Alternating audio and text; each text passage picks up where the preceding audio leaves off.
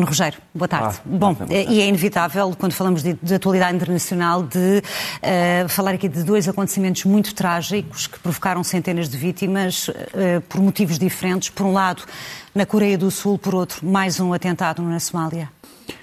Por acaso, conheço aquela rua da Coreia do Sul e uh, nunca presenciei nenhuma coisa da normal, portanto, passou-se aqui algo que tem que ser explicado. De qualquer forma, as mortes são iguais. Quer dizer, a morte de, pelo terrorismo na Somália, em Mogadishu, ou Mogadosh, como nós dizemos em português, e a morte na Coreia do Sul, devido a uma circunstância que nós não conseguimos explicar, uh, são mortes iguais. não há mortes primeiro e no segundo. o grande problema aqui é, obviamente, os que ficam os que ficam vão lembrar os mortos, como sempre, mas eu diria que hum, há uma palavra que é meio de esperança, meio de dúvida, que é dada pelo poema do Fernando Pessoa, em que ele diz: A morte é a curva da estrada, morrer é só não ser visto. Realmente, para quem tem alguma confiança e quem fica com o coração das pessoas dentro do seu próprio coração, as pessoas não morrem. É, ficam sempre, e é isso que lhes podemos dar, recordá-las da melhor forma, eh, sublinhar aqui para, para, para, para as pessoas de facto entenderem do que estamos a falar. Aqui na Coreia do Sul eh, foram centenas de vítimas mortais a propósito dos festejos eh, do Halloween, já na Somália, notícia de mais um atentado que para já ainda não foi reivindicado e está já a ser investigado. Vamos então, Nuno, começar também por olhar para a questão da energia, a propósito do corredor do gasoduto que vai ligar a Península Ibérica a outros países da Europa, que já tem dado aqui alguma uhum. polémica, uhum. e tu trazes eh, hoje aqui novos detalhes. Eu trago sobretudo duas reflexões. Primeiro vou falar sobre esse, realmente sobre esse gasoduto numa vertente que não tem sido referida e depois vou falar de um outro assunto que tem a ver com a nossa segurança. Uh, mas começando pelo gasoduto, uh, eu acho que Portugal tem que levar muito bem estudada a sua proposta para a Cimeira de Alicante, que é de 6 a 8 de dezembro. É uma cimeira muito importante. Portugal vai ter que explicar exatamente qual vai ser a posição do Porto de Sines nisto tudo, porque isso é um dos grandes trunfos portugueses, a entrada do gás natural liquefeito por Sines. E as nossas energias renováveis, que, como tu sabes, são uh, extensas, quer a solar, quer a eólica, e que podem servir para uh, produzir o famoso hidrogênio verde.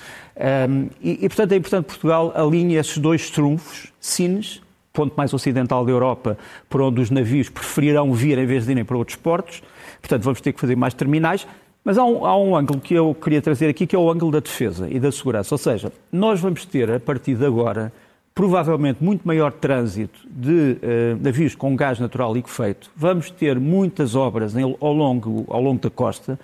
Vamos ter que vigiar ainda mais o nosso território aeronaval, como sabes, é um dos mais extensos da Europa. Quer dizer, se contarmos o mar territorial, a zona económica exclusiva e a zona de, chamada de busca e salvamento marítimo, Portugal tem uma das maiores uh, margens de uh, vigilância da, do mundo.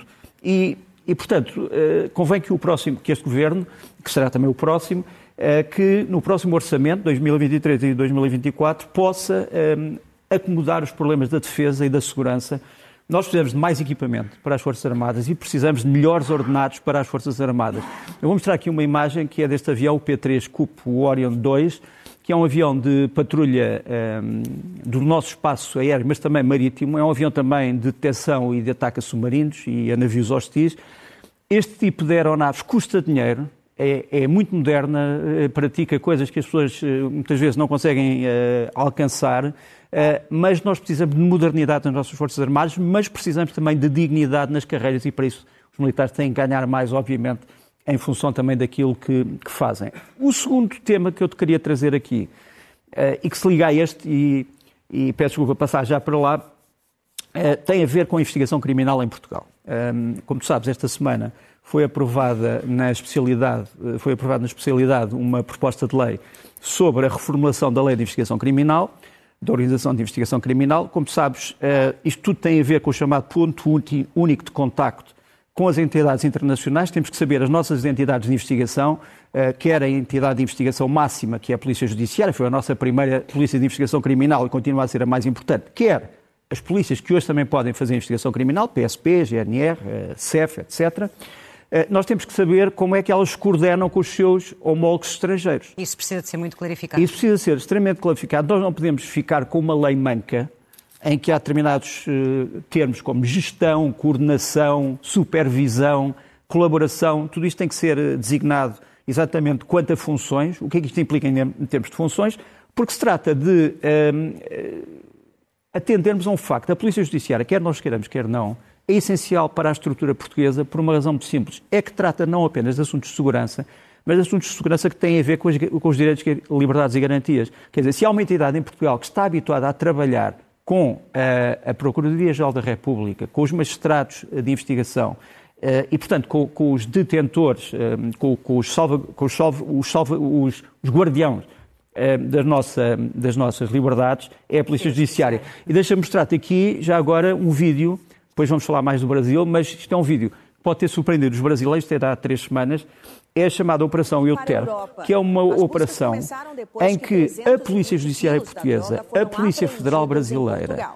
a Europol e uh, o organismo tributário brasileiro cooperaram para desmantelar uma rede importantíssima de tráfico de droga que foi primeiro detectada aqui. Quer dizer, portanto, nada do que é criminoso nos é estranho, sobretudo numa altura em que cada vez mais se fala da lavagem de dinheiro em Portugal, de determinados magnatas de determinados países, eh, negócios obscuros, aquisições obscuras, é muito importante que Portugal tenha as informações necessárias internacionais. E por isso, esta lei, quer através. Eu agora não vou sugerir nada em relação à lei. A lei, a lei foi, foi aprovada, vai ser enviada ao Presidente da República. O Presidente da República, no seu atividade de controle, pode fazer várias coisas, mas pode, entre outras coisas, pedir realmente uma clarificação dos termos. Podes perguntar assim, ah, mas que Através de um veto político, através da entrega ao Tribunal Constitucional? Há vários mecanismos e penso que esses mecanismos devem ser usados. É, é a tal clarificação, que existe muito bem, até porque, até porque, como demonstra bem este, este vídeo, o crime não, não conhece barreiras. Temos também outro tema, com a, a notícia de que a, a mulher de Vladimir Zelensky virá a Portugal. Eh, queres dar-nos daqui mais alguns detalhes e o que é que implica essa, essa deslocação? Acho que é uma deslocação importante. A deslocação da Olena Zelenska, que eu vou mostrar aqui no meio das ruínas, no meio das tragédias habituais para a Ucrânia, infelizmente. Eh, ela veio, sobretudo, a propósito da Web Summit, eh, portanto, também, no fundo, trazer um bocado a presença e da visão ucraniana na Web Summit. Uh, sabes que há muitas entidades ucranianas que estão a trabalhar em Portugal, por exemplo, uma chamada Hacken, que é uma entidade de cibersegurança de russos ucranianos que vieram para Portugal e que estão hoje, entre outras coisas, a fazer cibersegurança, mas também a penetrar em sítios russos uh, da internet para proteger a independência nacional e a Rússia acha que é uma atividade agressiva, mas pronto, é a atividade que, que, que está a ser desenvolvida. Portanto, e a, e a, Ucrânia é um grande poder hoje em termos de, de, de meios informáticos, como também vamos ver, e de alta tecnologia. Esta visita tem também uma extensão, que eu diria, política, porque ele vai se encontrar com várias individualidades do Estado português. Sim, nomeadamente o Presidente da República, Primeiro-Ministro, e, e, não só. E está à beira de uma, de uma viagem do Presidente da República Portuguesa à Ucrânia, uh, que será importante porque já há uma tradição de contactos que não pode ser perdida e uma grande comunidade ucraniana em Portugal. Muito bem, ficam essas duas notas, a visita da Primeira-Dama da Ucrânia a Portugal e a ida... Ela não gosta que se chame Primeira-Dama porque realmente Uh, o sistema é um sistema republicano, não é um sistema monárquico. Portanto, não há primeiros nem segundos. É a mulher do Presidente mulher que virá a Portugal faz... e que o nosso bem Presidente... Dito, bem dito, a mulher Marcelo, do Presidente. Marcelo Rebelo de Sousa irá, irá à Ucrânia. A data, também por motivos de segurança, não é para divulgar. Vamos falar então, olhar para o terreno para o terreno de guerra, com, com muitas movimentações, começando precisamente aqui com o que se passa com esta contraofensiva em Kherson.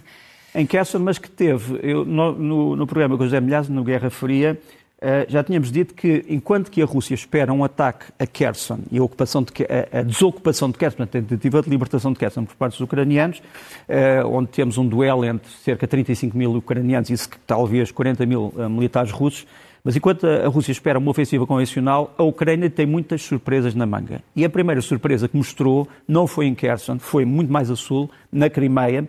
Foi, de resto, uh, o maior ataque desde, desde o arranque desta guerra, não é? Foi o, melhor, o maior ataque conhecido uh, desta guerra. Aqui temos o primeiro ataque que aparece aqui, este está a explosão aqui no meio. Isto foi um primeiro ataque com, uh, o ave, portanto, com, com drones aéreos, uh, uma situação de pânico em Sebastopol. Sebastopol é a sede da maior base da, da, da, Armada Russa do Mar Negro, portanto é um alvo militar, e ainda por cima temos que explicar uma coisa, é um alvo militar de onde saem os navios que lançam mísseis de calibre sobre as cidades ucranianas, matando, esmagando uh, alvos civis. Portanto, é um alvo militar, não é só um alvo militar, é um alvo extremamente preciso de ser eliminado porque isto não pode continuar a repetir-se. Não se pode repetir esses, esses ataques. Depois vemos um, o ataque um, uh, no mar. Uh, temos uma segunda, temos uma segunda, uma segunda imagem. que é uma imagem impressionante. no fundo, é um drone marítimo um, da Ucrânia, que todos suspeitavam que existiam, mas não havia ainda provas que existia. Eles terão usado muitos. Repara que o, o drone, isto, isto é, a filmagem é feita pelo próprio drone. Portanto, ele, ele tem um mecanismo de filmagem, já vamos mostrar como é que este drone é. Ele está a ser alvejado por helicópteros, está a ser alvejado por navios, está a ser alvejado por outras peças de artilharia e continua. Uh, ele, mais para a frente, vamos ver que ele consegue entrar dentro do próprio porto de Sebastopol. Uh, há, outros, há outros vídeos feitos por outros drones. Repara aqui as, uh, os canhões e as metralhadoras a dispararem sobre o drone e ele continua. Repara, imagina, imagina a imagem do Jaws, portanto, do, do, do, tubarão, vista da perspectiva do tubarão. Ali ao fundo tens um dos navios que acabou por ser atingido.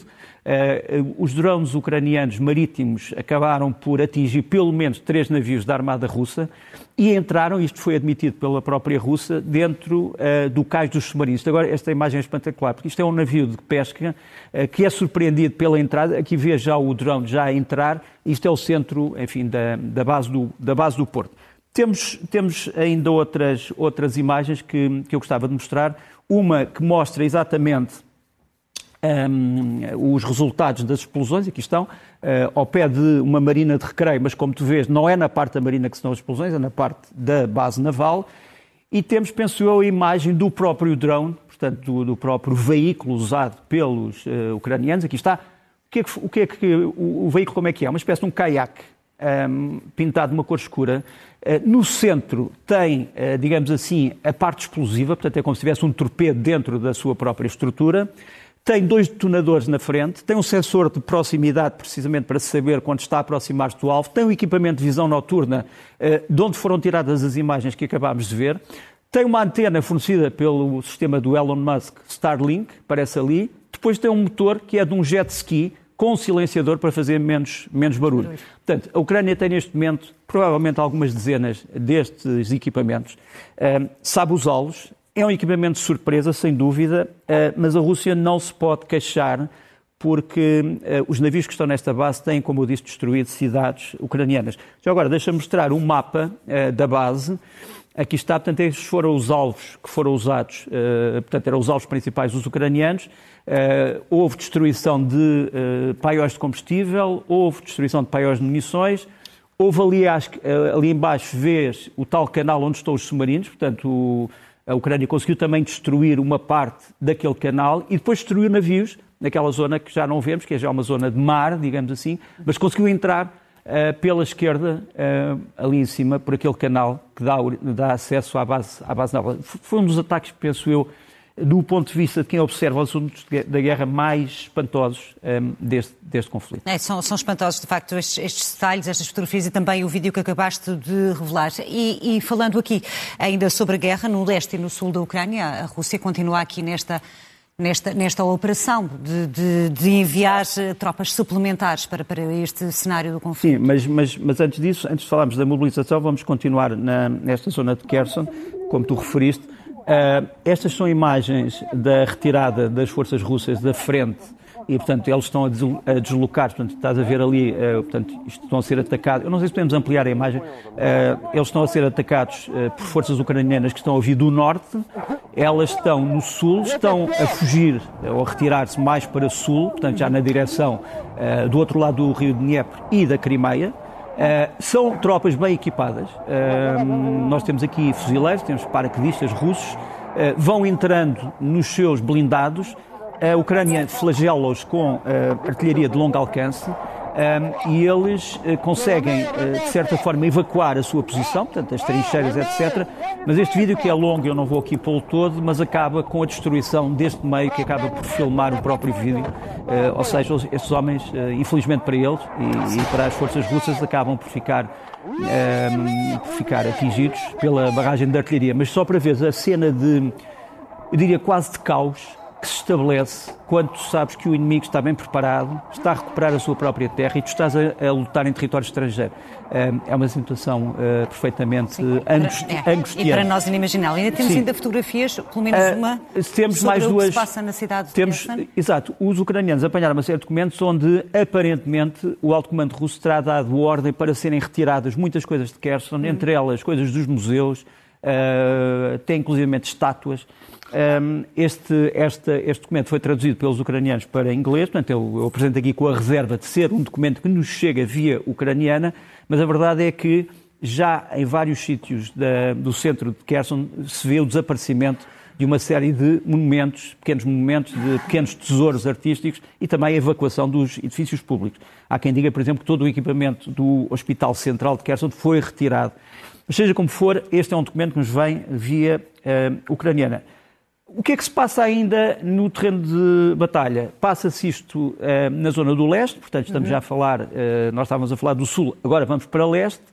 Isto é a zona azul, portanto, lá no Donbass, portanto, no, Oblast de Luhansk. Aquela zona azul é a zona eh, dos ucranianos, portanto, todo o Oblast de Kharkiv e embaixo uma parte do Oblast de Donetsk.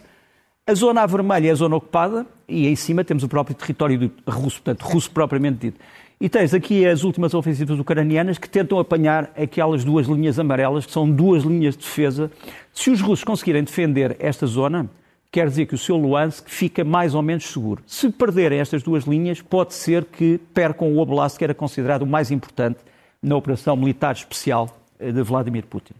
Muito bem. Eh, e dados estes, estes avanços e recuos das forças militares dos dois lados que estão no terreno, vamos então agora sim falar sobre, sobre esta eh, operação de mobilização de reservistas. Vladimir Putin diz que já está de facto concluída.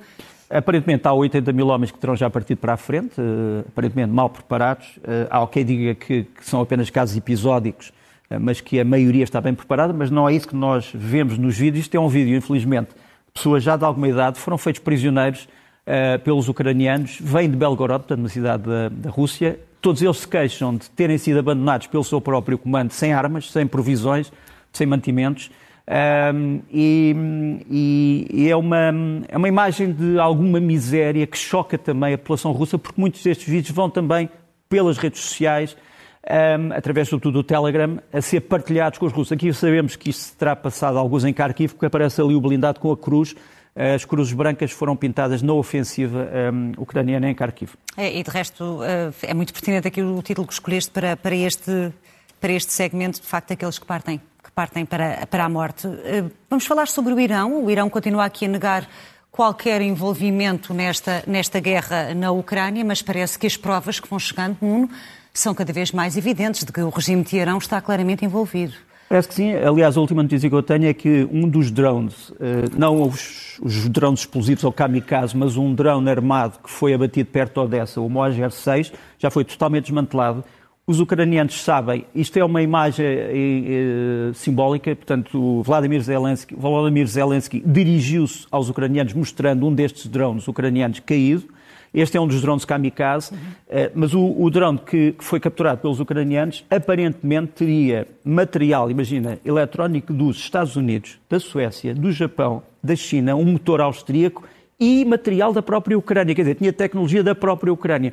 O que mostra que o Irão tem sido importante na recolha de tecnologia por vias às vezes legais, outras semi-legais, outras ilegais, e a inclusão desta tecnologia nos seus drones. Esta é uma das razões porque a Rússia quer estes drones, uhum. porque tem tecnologia que a própria Rússia não consegue obter por causa, por causa, das, eh, por causa das sanções.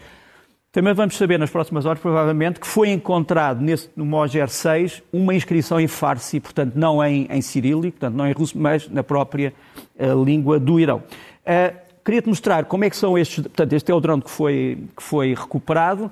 Os drones uh, iranianos são estes. Portanto, como tu vês, são modelos perfeitamente idênticos. Uh, a única coisa que uns têm é escrito em cirílico Geran 2, os russos, e estes Shahed uh, 31, os iranianos, mas aquilo que se suspeita é que os russos recebem os drones, os pintam de novo e uh, colocam inscrições, mas que os drones são essencialmente os mesmos. Depois temos aqui o desmantelamento pelos ucranianos de algumas peças destes drones, portanto estamos a falar agora dos suicidas, e realmente os ucranianos sabem exatamente cada peça, sabem onde é que, foi, de onde é que veio cada peça. Eh, é evidente que os ucranianos tiveram uma grande ajuda na identificação disto, foi dos israelitas, e portanto há uma comissão que tem estudado isto, eh, e portanto o Irão mais tarde ou mais cedo vai ter que falar sobre este assunto e deixar-se de evasivas. Agora, os ucranianos têm uma coisa espantosa, são, são um povo realmente cheio de recursos, uh, humanos e agora inventaram uma, uma aplicação para telefone para destruir drones. Uh, no fundo, acabam por, uh, através dos telefones, conseguir interferir nos circuitos eletrónicos dos drones e torna-se uma espécie de guerra popular em que os próprios uh, telefones são usados para destruir drones, como se cada cidadão fosse ele próprio o guarda da sua própria integridade, da sua família. Curioso. Quanto ao Irão, de que tinhas falado, o Irão continua, continua a não precisar realmente se meter nesta guerra porque já tem demasiados já tem problemas, problemas internos, em casa. não é? Nomeadamente os tumultos e a contestação Sim, mas agora vê, vê, a quantidade de pessoas que se juntaram no túmulo em Saqqez, uh, o túmulo da jovem que foi morta, que morreu numa esquadra da polícia iraniana, uh, da polícia de costumes, que é a tal polícia que diz que tu deves usar o teu véu mais baixo, mais alto, ou como é que deves estar vestida, que é uma coisa que os, os iranianos já estão fartos. E depois tens uma coisa mais grave, que é o, o ataque já uh, ao palácio do governador da província de Mahabad, em que houve um incêndio do próprio palácio. Já, é, já não é um protesto, já é, obviamente, uma, uma pré-revolução. Saber se ela poderá chegar a outros, a outros pontos. Um, sim, é uma dúvida, não é? Sim, é, não é, uma dúvida. E, e, voltando aqui a falar sobre, sobre, sobre Putin, é a narrativa do presidente, do presidente desde o arranque daquilo que chamou de operação, de operação militar tem sido basicamente a mesma, não é? Eu chamo isto de delírios e variações porque há uma coisa perigosa neste momento em Moscou, é que cada vez mais há explicações do mundo que são eh, extremamente bizarras e delirantes. O, um grande cartunista americano que já ganhou o prémio Pulitzer em 2014 é o Kevin Sayers, uh, mostrou a variação do discurso do Putin. Primeiro, quando as suas ações eram muito parecidas com as ações do nazismo, dizia que estava a lutar contra o nazismo. Depois, quando as suas ações eram muito próximas das atitudes terroristas, diz que estava a lutar contra o terrorismo. Depois, quando as suas ações eram extremamente maléficas, dizia que estava a lutar pelos valores tradicionais cristãos. E agora, eh, no fundo, diz que quer lutar pela segurança pública e geral disfarçado de morte. E, portanto, isto é como o Sayers vê o problema e acho que com alguma, com alguma razão. Depois, tem a Embaixada Americana em Moscou. Um, é, curiosamente, costuma ser iluminada por lasers de cidadãos russos a protestar contra a política americana no mundo. E aqui, aqui vai-se passando, fala-se da crise dos mísseis de Cuba, depois mostra-se o território americano e mostra-se, por alguma razão, a cidade de Charlotte, eh, na Virgínia, e um míssil nuclear que parece ameaçar a cidade de Charlotte. E depois há a frase que é: americanos, saiam da Ucrânia tirem as mãos da Ucrânia. Portanto, isto é, o, é, é a frase que aparece, eh, sem comentários. Na Embaixada, não é? Dos Estados Unidos. Na Embaixada dos Estados Unidos em Moscou. Uhum. E depois temos esta, esta, esta intervenção do embaixador russo das Nações Unidas que diz que o próximo perigo é, é, não sei se podemos tirar só o rodapé só para mostrar o que ele diz, eu não tive tempo para traduzir, mas no fundo ele diz que a Rússia detectou uma série de armas proibidas em mosquitos, mosquitos de combate assassinos que vão tentar atingir a população russa e que estão mosquitos que são telecomandados pelas potências ocidentais e que vão transmitir uma série de doenças, a praga, a brucelose, etc. Portanto, isto foi dito sem ninguém se rir uh, pelo, pelo, pelo, uh, pelo embaixador russo. Atrás tens o adjunto que disse em tempos uma coisa muito interessante, disse que os membros do regimento Azov não deviam ser condenados à morte por uma morte normal, deviam sofrer uma morte cruel porque eles próprios são cruéis. É um diplomata que está a dizer isto. Uh, e, portanto, estamos assim. Por fim, o, o representante do Ministério da Defesa Nacional russo, o Sr. Konachenkov, já tem sido muito, toda a gente brinca com este homem todos os dias, por os seus comunicados, mas ele diz que aquelas imagens que nós vimos uh, de, da Crimeia, que isto tudo são uh, serviços especiais britânicos que estão escondidos numa zona uh, perto da Crimeia, a zona das forças especiais ucranianas, e que são estes serviços especiais britânicos que lançaram o ataque e que são os mesmos que lançaram os ataques contra o Nord Stream 1, os dois, os dois uh, gasodutos. Portanto, está tudo ligado. Está, o que, o que está de facto é, torna-se muito difícil lidar com, com, com, tantos delírios, não é? tantas... Eu não vou fazer comentários, mas essas são, eh, essas são realmente as. Nem vale a pena grandes comentários porque as palavras e, e as ações falam, falam por si. Vamos olhar para a China. Já conseguimos, Nuno, perceber aqui como é que eh, a China se posiciona uh, no âmbito da, da cena internacional, nomeadamente as relações quer com a Rússia, a Ucrânia sim. e até com a própria União Europeia? Acho que sim, acho que já conseguimos e, e devo dizer que é exatamente a maneira como se posicionava antes do Congresso, do 20 Congresso. Um, ou seja, um, a renovação chinesa, que é uma tomada de poder uh, por Xi Jinping, ele cada vez tem mais poder nos vários uh, órgãos do Estado chinês e também no partido, não, se transformou, não transformou a política externa. Uh, Deixa-me só falar em três momentos importantes. Esta senhora chama-se Xu, uh, Xu Yan, é a encarregada de missão da China nos Estados Unidos. Ela promoveu uma conferência para americanos e chineses na sexta-feira, em Nova York, cheia, e traz uma mensagem de nós queremos, é uma, ela leu uma mensagem de Xi Jinping em que diz nós queremos um recomeço de boas relações entre os Estados Unidos e a China, porque os Estados Unidos e a China são duas grandes potências que têm que estabilizar o mundo, têm que salvaguardar a paz no mundo e, portanto, queremos relações normais, não só comerciais e eh, industriais, mas outras. Sim. Portanto, a mensagem é aqui uma mensagem, digamos, largamente positiva. Depois temos o, este homem, o Wang Yi, eh, mais forte, eh, depois do Congresso, ministro dos Estrangeiros da China, com quem? Com o embaixador americano em Beijing, Nicholas Burns, e ele veio dizer o seguinte: veio também falar da necessidade de novas relações tranquilas, e veio dizer o seguinte: não tentem converter a China, a China nunca, nunca será aquilo que vocês querem, e nós também não vos vamos tentar converter, porque vocês nunca serão aquilo que nós queremos. Portanto, não vamos converter-nos um ao outro. Esta mensagem é uma mensagem com o seu aquilo que eu diria, o seu sabor oriental quer dizer muito sobre as coisas e sobre o mundo. E eh, o, a mesma cortesia não foi tida com o Sr. Lavrov, porque o mesmo ministro uh, se encontrou pelo telefone com o Sr. Lavrov, portanto não, não em pessoa, e veio dizer que apoiava a Rússia em tudo, economia, política, etc., mas não disse uma única palavra sobre a Ucrânia, a não ser uma coisa importante. Disse assim: Nós falámos com os russos na necessidade de não haver desastres humanitários na Ucrânia, não uso de armas de destruição maciça, armas nucleares, certo. e uh, somos contra a guerra, somos a favor de uma solução de paz, uma solução diplomática. Uh, não parece que a, China, que a Rússia tenha ficado muito contente com esta mensagem. Pois não.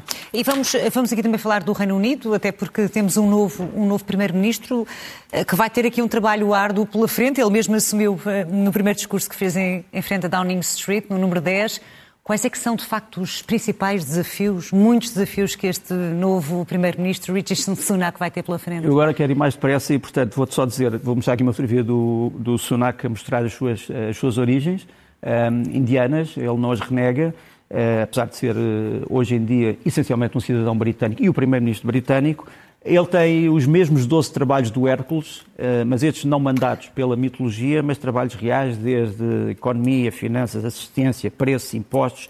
Relação... Retificar, no, retificar, no fundo, tudo aquilo que Liz Truss fez relação... em pouco tempo. Foi uma perda de tempo. Liz Truss foi uma perda de tempo e é, é incrível como é que uma nação que se gere pela pontualidade perdeu tempo, quer dizer, mas, mas enfim, isso é outro problema. Outro problema. Muito rapidamente vamos falar de Elon Musk, aqui o novo patrão do Twitter, com, com reações que vêm ter sucedido e não são propriamente assim muito, muito positivas. Pois não. É, olha, eu, eu não, não, vou fazer comentários sobre a, sobre a tomada de poder no Twitter pelo Elon Musk, Uh, mas há aqui um grupo de senhoras, uh, já de uma idade algo avançada, que costumam apoiar Vladimir Putin, costumam falar para a comunidade internacional. E vêm dar conselhos ao Elon Musk e dizem: Oh Elon Musk, lá se destróis os satélites que estão a ajudar a Ucrânia. Se fizeres isso e se portares bem, a Rússia está de braços abertos para ti. Nós recebemos-te aqui, uh, nós confortamos-te, nós damos-te asilo diplomático. Portanto, vê lá se te portas bem, porque se portares mal, os teus satélites vão ser destruídos. Pronto, eh, eu não sei se o Elon Musk viu isto, mas, mas espero que possa ver. Muito bem, fica este, este conselho, um conselho sui generis no mínimo. Vamos muito rapidamente, é inevitável falarmos sobre o dia de hoje, não é? O Brasil e, sobretudo, olhar como é que será o processo de transição, independentemente de quem vencer esta segunda volta. Posso dizer uma coisa, nada está assegurado quanto a vencedor. Nada. Nada.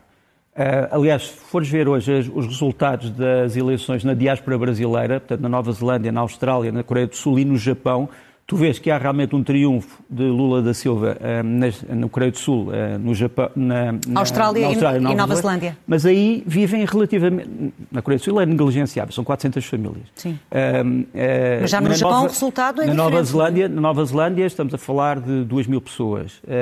na Austrália é mais importante, estamos a falar provavelmente de 50 mil, mas o Japão é uma das maiores comunidades eh, brasileiros do mundo. E aí venceu uh, o Bolsonaro. Aí venceu o Bolsonaro e estamos a falar de uma comunidade que tem mais de 200 mil pessoas. Uh, e eu, a quinta maior cidade japonesa, uh, brasileira fora do Brasil está no Japão.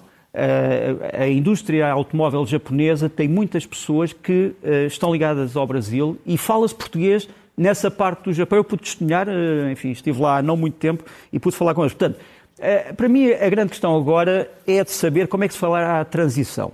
Quer dizer, eu espero que um, ehm, o, o, Bolsonaro, se ganhar uh, ou se perder, que não siga o exemplo de Donald Trump. Temos aqui uma, temos aqui uma fotografia do Bolsonaro com o Trump, portanto, espero que, se tiver que contestar as eleições, que o faça pelos tribunais e não de outra maneira. Trump, que ainda já hoje mandou sim, sim, vídeo, mas pronto, não era, não mas, era para mas, pronto, mas espero que tudo isso resolva nos tribunais uhum. e se tiver que se resolver. E o mesmo para Lula, que está aqui com Evo Morales, como tu sabes, o Presidente da Bolívia, que também foi acusado de ter falsificado eleições e depois acabou por ter que foi pressionado para se ir embora um, de uma forma dramática da Bolívia. Portanto, espero que estas duas companhias não tragam conselhos. Sim, e, e que, sobretudo, mas seja qual for a vencedor, acho... consiga aqui unir, unir o Brasil, eu acho, não é? Eu acho que já há um acordo de cavalheiros, se é que podemos falar em cavalheiros depois do debate que vimos no outro dia, mas em que a transição será, será ordeira. Sim, e pacífica, que é o que tu de vociferante, facto Vociferante, mas ordeira. Sim, é o que de facto todos desejamos e esperamos. Vamos então às tuas propostas. Vamos começar pelas sugestões de, de leitura. Quais são os livros que, que traz esta semana? Olha, do embaixador Luís Sampaio, Diplomacia em tempo de Troika, como é que foi a diplomacia portuguesa durante os tempos da Troika. Depois do Victor Sebastian, um, Budapeste, um grande livro sobre Budapeste, do oeste a oeste ainda do Edward Wilson Lee, A Torre dos Segredos, um, romance muito, um romance não, uma, uma, uma, investigação muito interessante sobre Camões, Damião de Góis e o Portugal do Renascimento, com todos os seus mistérios e grandezas. E por fim, do Michael Brown, uh, Love Me Do, a ascensão dos Beatles. Tudo isso saiu agora em português e eu tenho todo o gosto em revelar. Muito bem. E vamos revelar quais é que são os filmes, o que é que propões eh, para, para esta semana? Dois bons começa. filmes. Olha, um grande filme, é um filme de terror, portanto não é para crianças, eh, devo dizer. Portanto, imagina uma família de influencers da Finlândia onde tudo corre bem, mas há depois um terrível segredo. O filme chama-se Ovo, da Anna Bergholm, e estreia para a semana. É um dos grandes filmes dos últimos meses e merece ser visto. Ovo, da Anna Bergholm. E depois, confesso, uh, confessa, Fletch, do Greg Motola, baseado numa personagem uh, mítica, digamos assim, uh, do, do romance americano, um jornalista de investigação que decide transformar-se em detetive privado, achando que há ligações. Uh, e, e, já foi interpretado por, outros, por outras pessoas no cinema, mas é uma comédia muito engraçada. Uh, também estreia para a semana em todo o país, em, em, todo o continente e ilhas, toda a nação.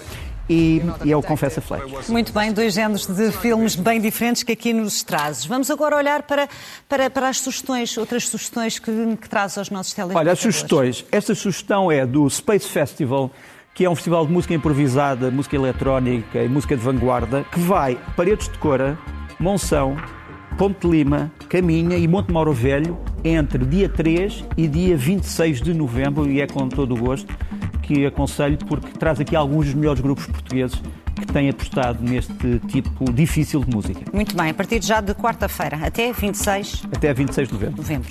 E sobretudo por várias terras do país que não são Lisboa. Portugal não é Lisboa. Que bom, que bom. Não que é só Lisboa. Exatamente, é só Lisboa. exatamente. Depois trago-te um grande guitarrista, ele é ucraniano, mas é sobretudo um especialista de flamenco. Traz a sua imagem, a sua música para o flamenco. Ele considera-se si próprio, como ele diz, um trovador medieval do século XXI. É o West Stone que vai no dia 1 de novembro ao Casino de Estoril. Vamos lá ver se podemos ouvir um bocado. Vamos, vamos ouvir.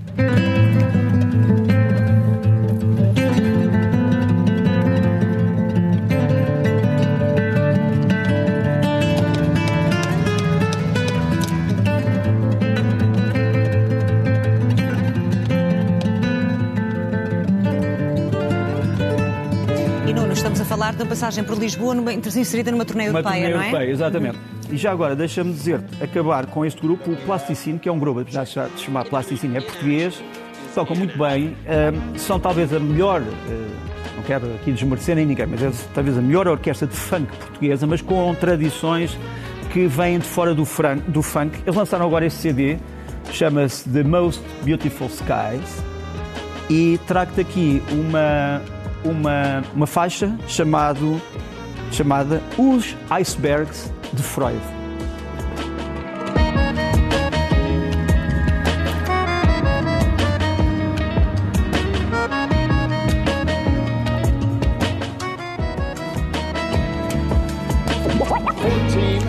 E é sempre Nuno.